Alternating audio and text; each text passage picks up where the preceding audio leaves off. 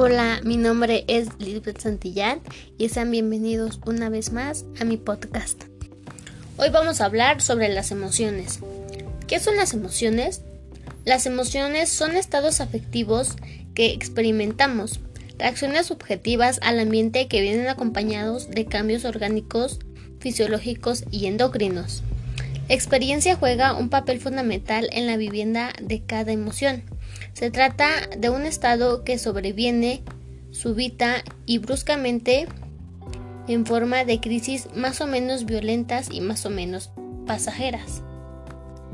¿Qué procesos incluyen las emociones? Durante mucho tiempo las emociones han estado consideradas poco importantes y siempre se les ha dado más relevancia a la parte más racional del ser humano.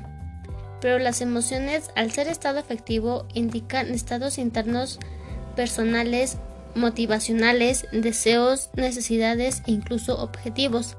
Aún así, es, es, difícil saber a partir de las emociones cuál será la conducta futura del individuo, aunque nos pueden ayudar a intuirla. Ahora, ¿cuáles son los tipos de emociones que hay?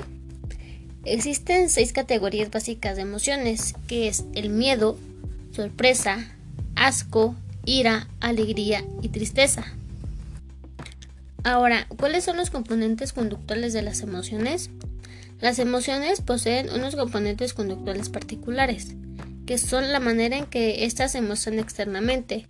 En ciertas medidas son controlables, basados en el aprendizaje familiar y cultural de cada grupo, como lo son expresiones faciales, acciones y gestos, distancia entre personas, componentes no lingüísticos de la expresión verbal.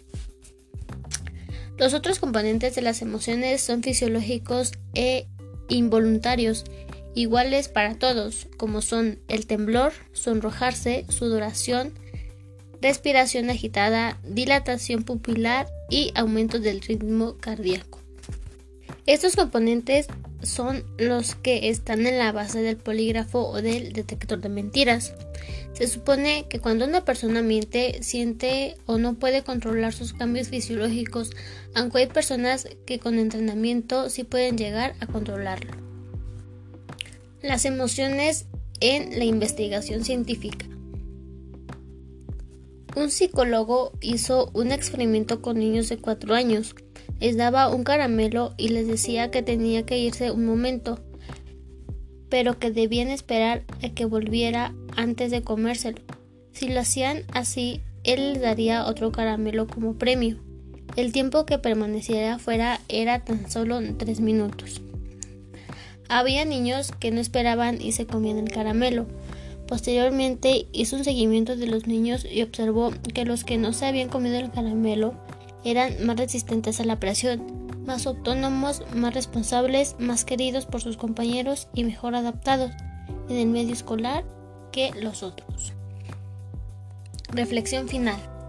Todas las personas nacemos con unas características especiales o diferentes, pero muchas veces la manera en que tenemos de comportarnos o enfrentarnos a los retos de la vida son aprendidos. Desde pequeños podemos ver cómo para un niño no está bien visto llorar o expresar sus emociones como una niña.